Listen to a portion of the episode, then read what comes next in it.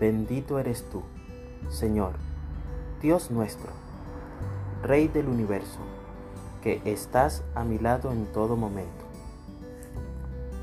Luego subió a la barca y sus discípulos lo siguieron. De repente, se levantó en el lago una tormenta tan fuerte que las olas inundaban la barca.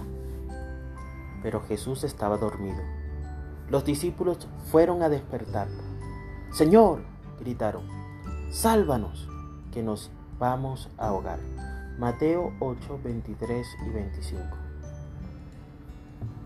Decir que confías en el Señor, pero cuando estás en medio de la tormenta, te desesperas al igual que los discípulos, quienes no recibieron la presencia del Todopoderoso en esa barca, hace que lo que tu boca dice no esté en conformidad con lo que verdaderamente piensas. Aun cuando las olas de los problemas se eleven y parezcan ahogarte, puedes estar en paz y sentirte seguro, porque sabes que el Señor se encuentra en el mismo lugar.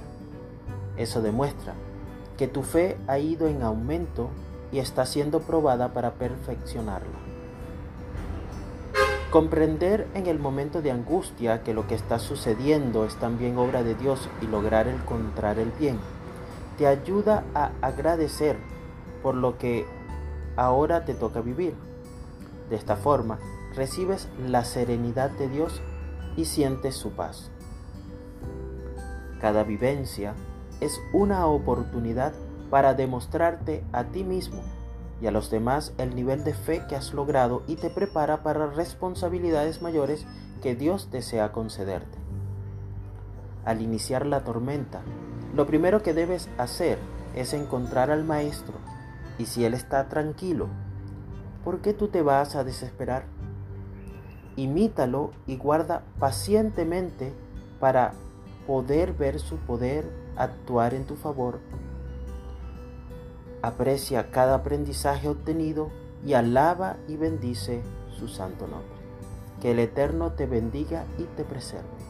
Que el Eterno ilumine su rostro hacia ti y te otorgue gracia. Que el Eterno eleve su rostro hacia ti y ponga paz en ti.